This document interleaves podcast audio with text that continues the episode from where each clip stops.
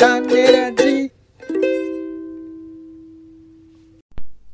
どうも、オレンジです。いやー、やっぱり田村正和はいいっすね。えーあ、前の引きずりました。えーポンです。世の中全部歌にしよう種ラジよろしくお願いします。おお願いしま。す。週刊ドラマ語り。毎週ドラマの感想や考察、ドラマをきっかけに思ったことなどを語っております。今回はですね、2021年夏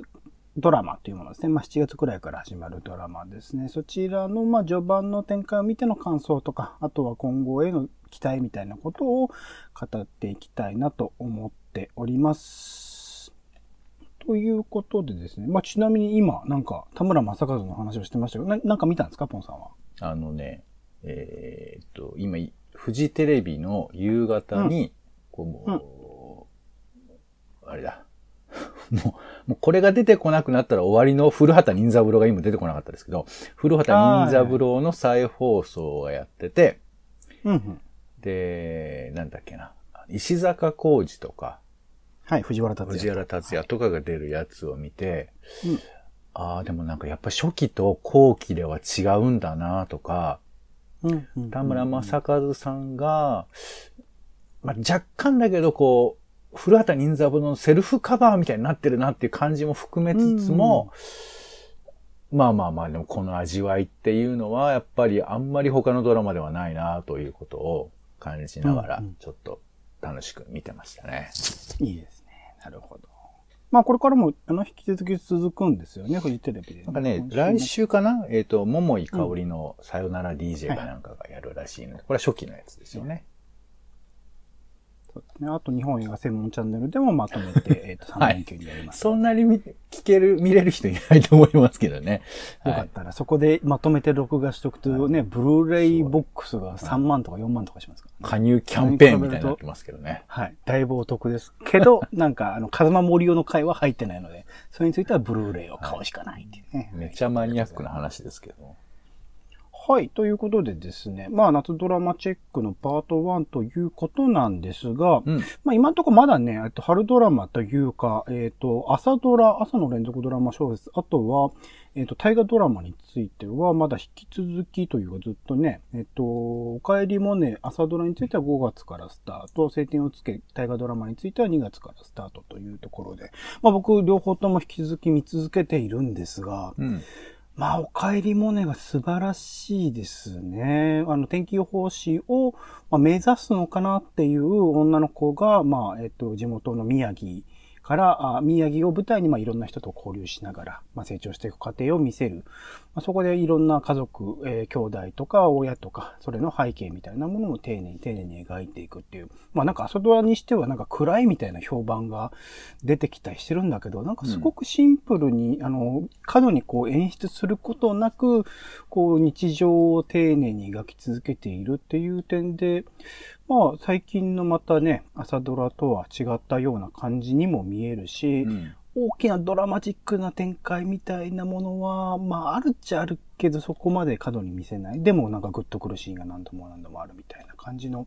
積み重ね。特に前もちょっと話しましたけど、勉強とかね、えー研究とかっていうところを、愚直に見せ続けるみたいなところっていう、あとは、なんか生活の中でその山の中での知恵とかね、漁業における知恵とかそういうものをこう丁寧に描いていく感じは、NHK っぽくもあり、でも最近のなかなか朝ドラでもできていなかったようなことをちゃんと朝ドラというフォーマットだからこそやってるみたいなところがあって、うん。すごく好ましく見ているっていうところもあったりします。ちなみにポンさんは見てます？お帰りもねって。いやー、まあ、正直全然見てないんですが、瞬間瞬間見ると、うんなんかあの結構カメラワークとかが、うんなんかこう、いわゆる固定カメラじゃなくて、手持ちのカメラっぽい、ちょっとこう、映画っぽい感じだとか、うん。うん。あと、なんかこう、何？普通、もうちょっとこう、人を映すべきところを、なんか物を、こう、ちょっと長めに映すとか、うんなんかこう、ちょっとトーンが違うなっていうのは、あの、ちょっとは、はみ出ているというか、僕がちらっと見てるだけでも感じるので、面白そうだなと思いながら見てないです。なんか、おちょやんとか、うんその歴史ものだとやっぱ、その、ろえっと、セットを組んで、その昔の時代みたいなものを描写しなきゃいけないので、あんまりこう背景ってね、引きで映せないんだけど、今回まあ自然豊かなその東北の場所で実際にロケをしているので、そういうなんか人以外の要素っていうのはかなり映し、意図的に映してるとは思いますし、うんなんかその中においてね、さっき言ったみたいな手持ちとかっていうところのいろんなカメラワークが試せるっていうのは、やっぱそういうロケだからこそっていうのも大きいのかなとは思いますけどね。うんうんでもそれも、すごくだから人だけじゃなくって、その場所、今だと300年生きた木みたいなところが、その物語の登場人物の一人になってたりとかするので、うん。なんかそこら辺の映し方も含めてすごく面白いですし、感動してますね、朝からずっとね。あの、気象解説者の森田さんがさ、あはい。の、お帰りモネの裏テーマが水の循環だっていうふうに書いてて。いや、でもこれはね、すごい面白い。うまあ見てない僕が言うのもなんですけど、やっぱドラマって、こう、自分の身近なテーマの方が見やすいじゃないですか。うんうんうん。だからね、職業ものとかも、ああ、まあ、ああいう人いるんだろうなっていうふうな推測で見られるものが多いけど、水の循環を、こう、ドラマのテーマに、まあ、これは裏テーマらしいですけど、持ってきてるっていうのは、なんかやっぱこう、ね、ドラマって本当は豊かな世の中のテーマを使えるわけだから、これ、うん。面白そうだなと思っているのに見てないですけど、はい、まあまあ。森まあ最終的にそのね、お帰りっていうのはどこから帰るって、まあまさしく循環の話ですよね、多分ね。え、本当？東京に出てくかもしれないし、はい。東京に出てって、多分そこでいろいろと、あの、現地で、えー、西島秀俊のなんか会社があるか、まあ彼の会社というより彼が勤めている、その、まあ今でいうウェザーニュースみたいな感じの会社があるんですけど、そこ、そこで多分いろいろと修行を積んで多分戻ってきて地元で何かをするって話だと思うんですけどね。そこら辺は多分、まさしく水の循環だと思います。雨が降ってね、川が流れて海へでそこからまた戻ってっていう話なんだとは思います見てるけど。人もそう思うんだね。はいはい。うん。でも、まあそこら辺のど、そのプロセスこ、まあその結果っていうよりはね、そのプロセスこそなんか楽しむドラマだなという感じはしているので、まあ、高木正勝さんの音楽とかもめちゃくちゃいいので、ちょっと最高ですね。朝から最高でございますけれども。あとまあ晴天をつけについてもね、まあもう半年ぐらいになっているのか。なんか、まあ僕は渋沢栄一という人物にすごく興味があったので見始めたんだけど、なんかあまりにイメージと違いすぎて、うん。渋沢栄一めちゃくちゃ武士だったんだなって、もともと、まあなんかね、田舎の方で暮らしていて、その中で一応いろいろとその、田舎ならではのなんかしがらみとかが嫌で、なんか自分なりにその村とかも改革して、なんかうまくビジネスが回るようにしてってっていう、まああるんだけど、なんか、まあ徳川慶喜に仕えるあたりの、は、まあ全然武士として、まあ、活躍してて、なんか僕はあの渋沢栄一の見た目で判断して申し訳ないですけど、なんか見た目からは想像できないぐらい結構強かったみたいなエピソードも描かれてたりとかして、うん。なんかそこら辺を含めて、石沢亮さんが似ているからこそみたいなところもあるんですけど、面白いし、徳川慶喜のキャラクターというか人物像を、まあ、見事にこう、草薙剛さんがその、多くは語らないけど、めちゃくちゃこの人は賢いんだろうな、みたいなところを見事に演じていて、なんか人の魅力みたいなものをすごく感じるドラマだし、まさしく今もそうだし、なんか、これから先のね、未来を切り開くっていう意味で、こう、希望を与えてくれるような物語になっている気はするので、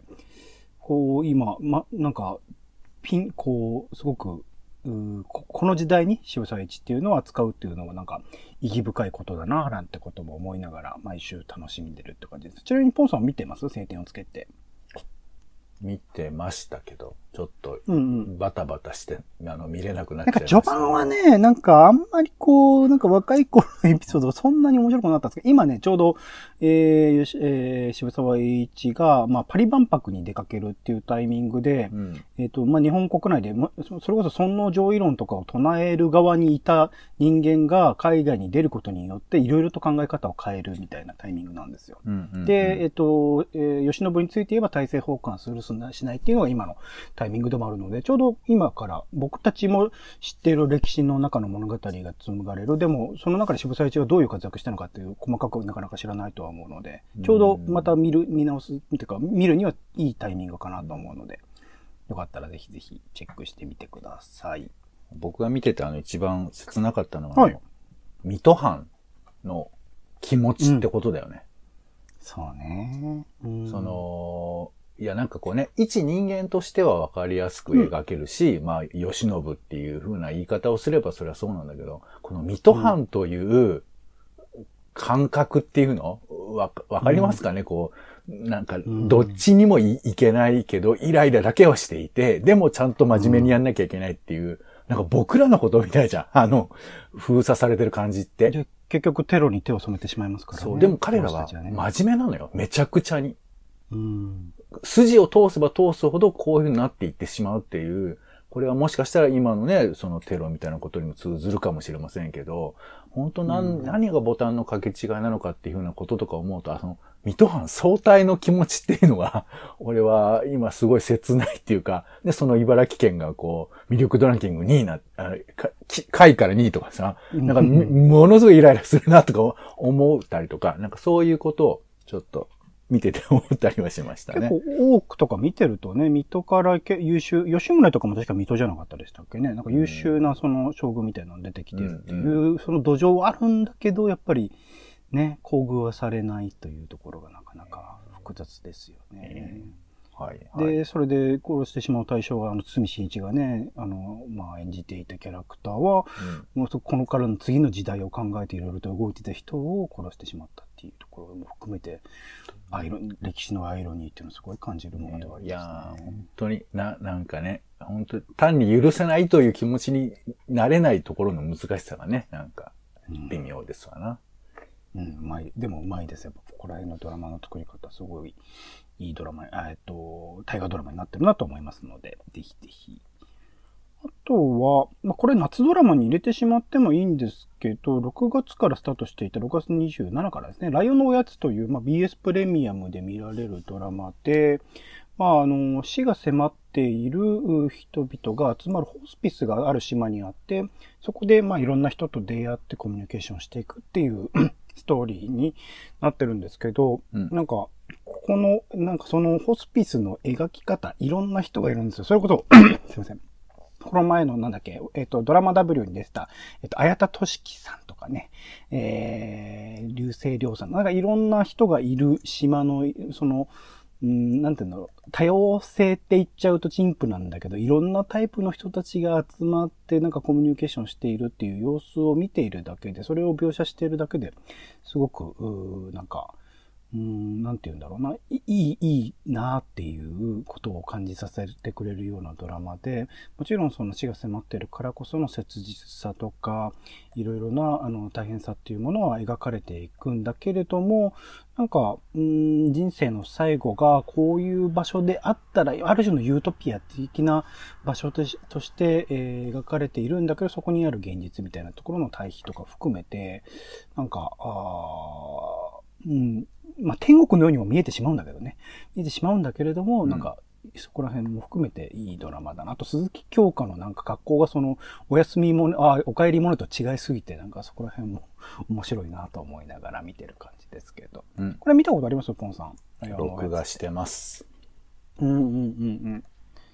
今、第3話まで終わってるのかな？だからまあ、まだま、まだあと何回か続くとは思うので、これからでもいいと思うんですが。うん。NHK らしい、こう、そんなにこうね、こう、過度に演出しない静かな感じのドラマではありますけど、しみじみいい感じで、えー、見られておりますかね。ほい。じゃあ、いよいよ夏ドラマチェックというところなんですが、僕ね、あの、まあ、誰も他にいないんですと思うんですけど、僕、大豆田と和子と3人の元夫を、うん、もう一回第1話から見直す、毎週火曜日の9時から見直すって回やってまして、はそれをずっと見てるので、はい、なんかね、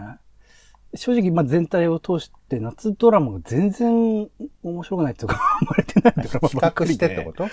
そう。あまあ他のそのお帰りモネとかと比較して、もうしか比較してっていうところではあるんですけど、はい。全然。すごい前振りが長いですね、今日はね。そうなんです。だからね、あの、さらさらっと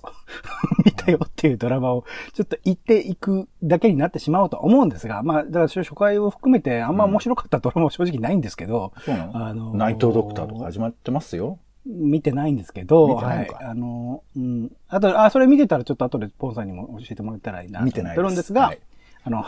さらさらっとこう紹介していければなと思っております。では、まずですね、えっと、7月1日からスタートしたひねくれ女のぼっち飯というドラマですね。テレビ東京深夜、えー、木曜日ですね、うん、やっているドラマですけども、完全になんか孤独のグルメの女性バージョンみたいなものをやろうとしているなっていう感じ。まあ、具体的なそのお店とかも描かれるんだけれど、まあ、ぼっち飯なんで一人でね、食べるご飯の、を描いていくっていうところで、まあ、具体的なお店も描かれるけど、なんか孤独のグルメほどは、こう、フォーカスしないというか、あの、ブラッドくすみみたいな時間はないわけですね。くすみ、あの、原作者のくすみさんが実際に行って食べるみたいな、それで実際のお店の人たちが登場するみたいななくって、基本的にその、あの、ドラマの中だけで完結するようなものになっているんですね。で、まあ、その一人で食べてる時になんか独り言を脳内ね、えー、ずっとこう話し続けるみたいなものも一緒なんですけど、これあえて多分加えたのか、まあ元々の原作がそういうものだから仕方がないのかもしれないんですけど、うん、なんかちょっと恋愛模様みたいなのを描こうとするんですよね。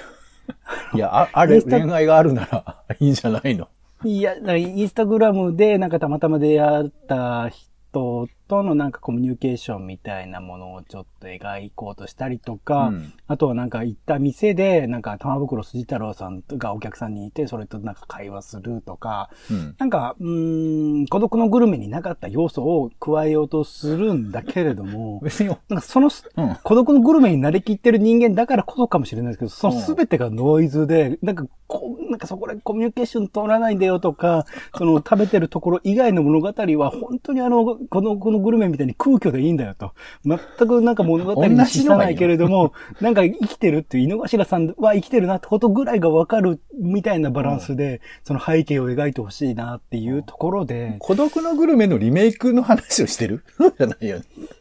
まあだから同じね、あの、土壌を狙ってるんだと思うんですよ。こう、同じものを取ろうと狙ってるんだと思うんだけど、でも、同じものをやっちゃったらなんかあれだから、プラスアルファしようとしたものが、なんか全て僕にはノイズに見えてしまって、しかもまあドラマとしての作り方もうまくないし、なんかそこも含めて、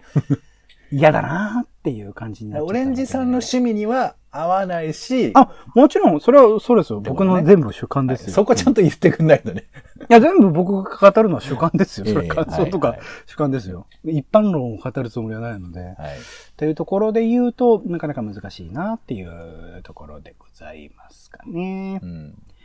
で、続いて、箱詰めですね。戦う交番女子というところで、日テレで水曜10時からやっているものですね。まあ、原作もの、原作、漫画原作で結構人気がある漫画、えー、原作ですね。まあ、いわゆる箱なので、交番ですね。に勤める、えっ、ー、と、警察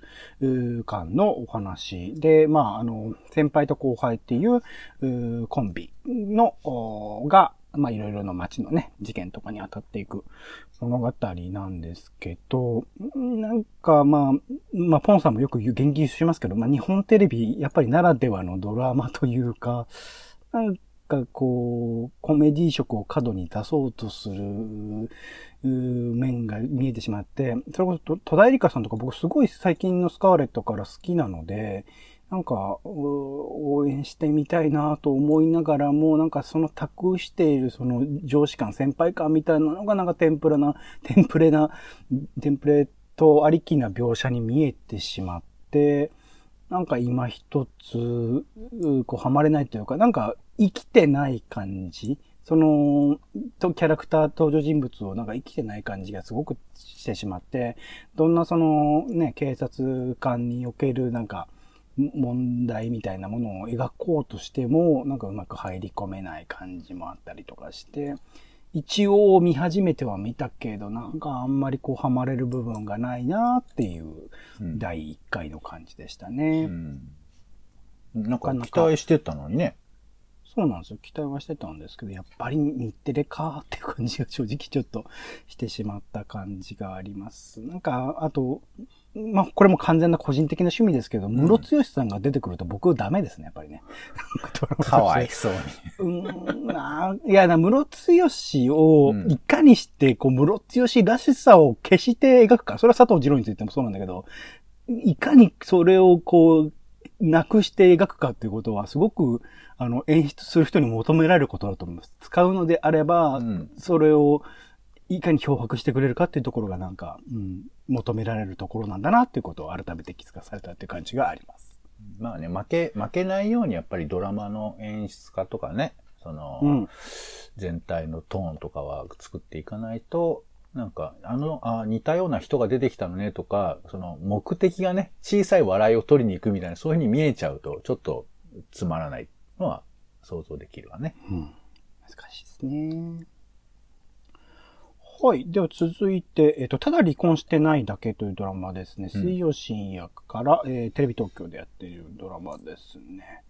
ただ離婚していないだけの冷え切った夫婦の姿を描く不倫サスペンスっていうことなんですけど、うんうんまあジャニーズのあの、キスマイフット2の北山さんですよ。ほ北山さんがもう序盤からなんか人殺したんじゃねえかみたいな感じの描写から始まう。り、えなんかいきなりこう、新聞配達員の若い女性と不倫をし、ーうん普通にセックスシーンとかも描いて、それ、しかもそれをなんか、萩原みのりさんというね、すごく映画とかでも活躍してる人が、結構な大胆な感じで演じてたりっていう、なんか、ジャニーズっていうとセックスシーンっていう組み合わせが、いきなりおーみたいな感じから始まる。で、しかも、なんかずっとこう暗いテンションでこう描き続けるっていう、なかなか攻めた演出をずっとしていて、うんこれなんだっけなえっと、監督、あ、名前忘れした。えっと、えー、コーラケンゴさん主演で、コーラケンゴさんが、なんか、女性のベッドの下でずっと、こう、ストーキングみたいなのを続ける映画を撮った人なんですよね。アンダーザベッドだっけな。うんっていうのを撮った監督さんが、まあ演出をされていて、それのテイストなんだろうけど、あこんこんなものをジャニーズにやらしちゃっていいんだみたいな感じが序盤から始まっていて、うんうんなんとなんかテレビ東京のその TVer での配信の過去のランキングで今のところ2位らしいんですよ、歴代で。うんドラマの配信で。だからそれぐらい一応注目を集めているドラマだそうで、うんなんかそれがまあどういう、それこそまあひ夫婦の話を描いて、かつなんか先にはなんか殺人みたいな行われる感じっていうのが描写されてるので、うんそういう重い物語みたいなものをいかにしてこう、作っていくのかっていうのはすごく楽しみになる。しかもなんかドラマとしての作り方もなんかいい感じではあるので、うん。ちょっと期待しているドラマではありますかね。うん北山さんはあれだよね、あの、ミリオンジョーっていうさ、はいはいはいはあい。の、まあ、編集者が、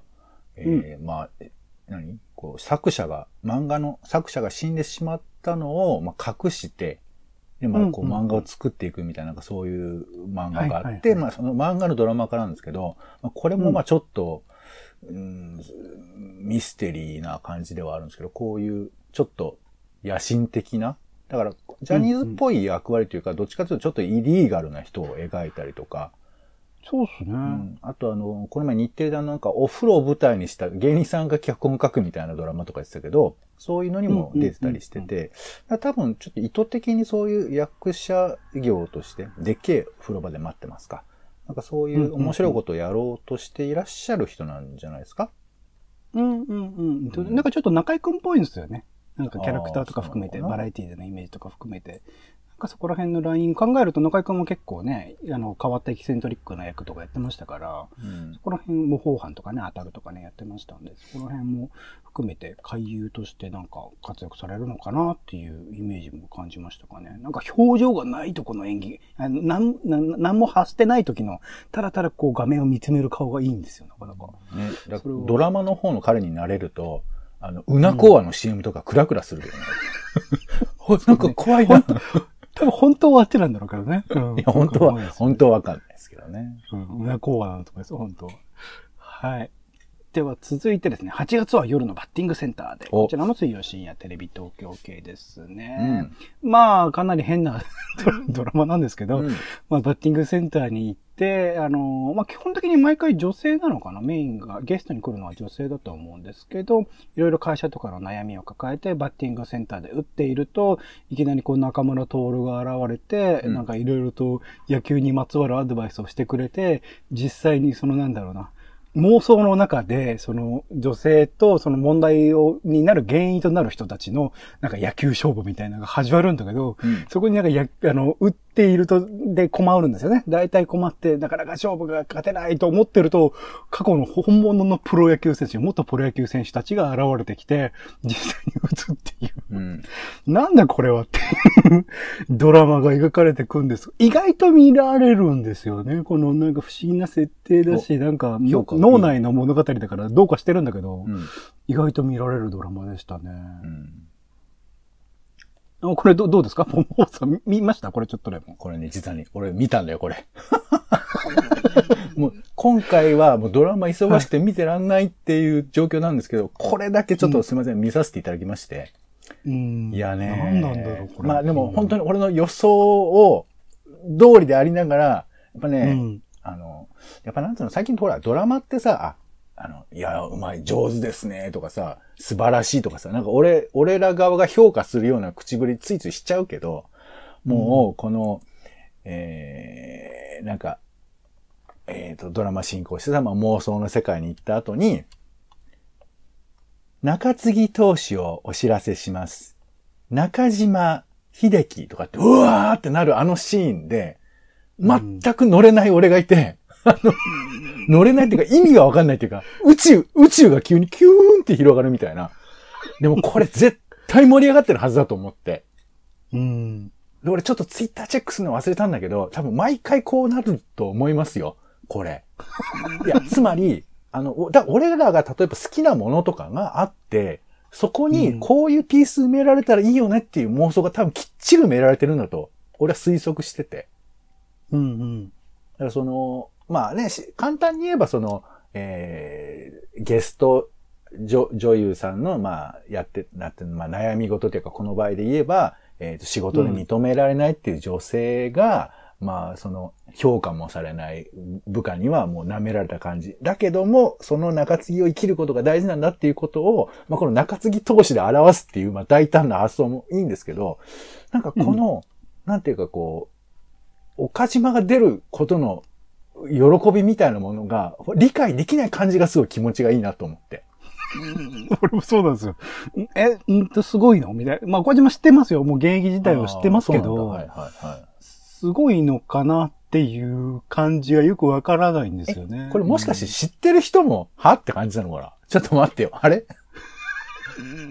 岡島じゃんってなるんでしょ？いや、そう思って見てるからななん。て言うんだろうな。この、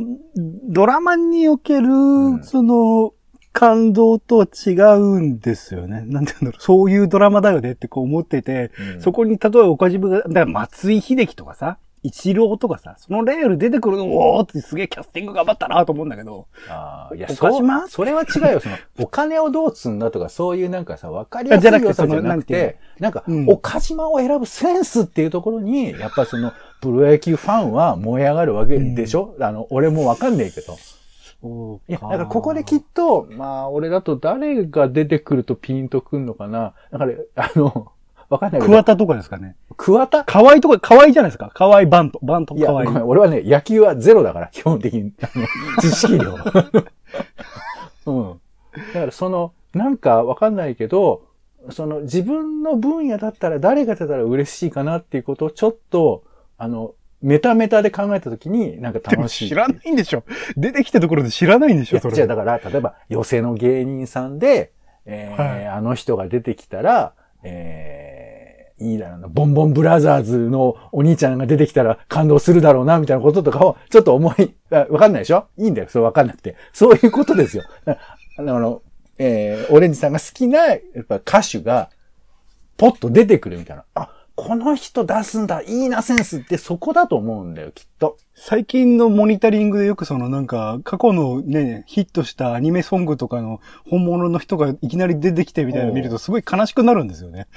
だからそれ格落ち感があるからでしょ？そうだからそれはほら、あの、テレビを主戦場としてる人がそういう風に出てくるとなんだけど、普段は出るはずがない人が、ね、このドラマに、そそれもそうなんですよ。あんまテレビ出るタイプじゃなくって、昔はライブステライブとかですごい人気があったんだよなっていう人たちが出るんですよ。えーその残酷さみたいなものに近いものを今感じてます、僕はこれ。俺、俺は割とそこが面白いと思ったけど、ここまで共感得らないとは思いませんあ、でしたけどでもそこの解説聞きたいですね。なんか野球に詳しい人になぜここにおいてこの悩みに対してはこの選手なのかっていうのは、なんか聞きたい気がします。ああ、なるほどねっていう。そこが、だから、木南春子さんの会は岡島だったんだ、みたいな。岡島にも物語がきっとあってさ、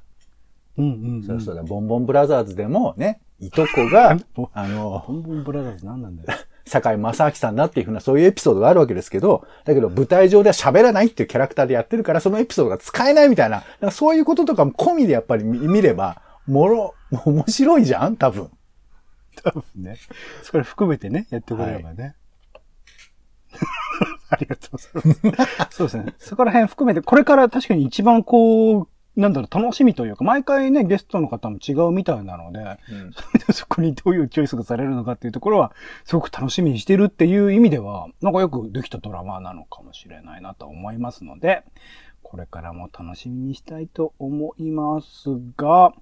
ちょっとね、まあいい時間になってきたし、なんかこれからですね、この一週間とかになかなか新しいドラマで気になるドラマがなかったりするので、他にも緊急取り調べ室とかね、お耳に合いましたらとか、家族募集しますとか、孤独のグルメとか、茶道とか、まあ初回が終わってるのはあるんですが、これはまた次回に回して、えーお話ししようかな。特にまあ、緊急取り調べ室についてはね、ポンさんも今までずっと見てるシリーズではありますので、ぜひこちらは見ていただいて、ご意見、あとお耳に合いましたらもね、これもなかなかいろいろと難しいドラマだなとは思いますが、うん。せっかくね、まあ、ネットラジオ同じく Spotify で配信もしているような、あー種ラジではありますので、ここもいろいろと話はしたいなと思いますので、ぜひぜひ、ポンさんもね、見ていただいて、そこら辺のお話もできればなと思っております。はい。はい。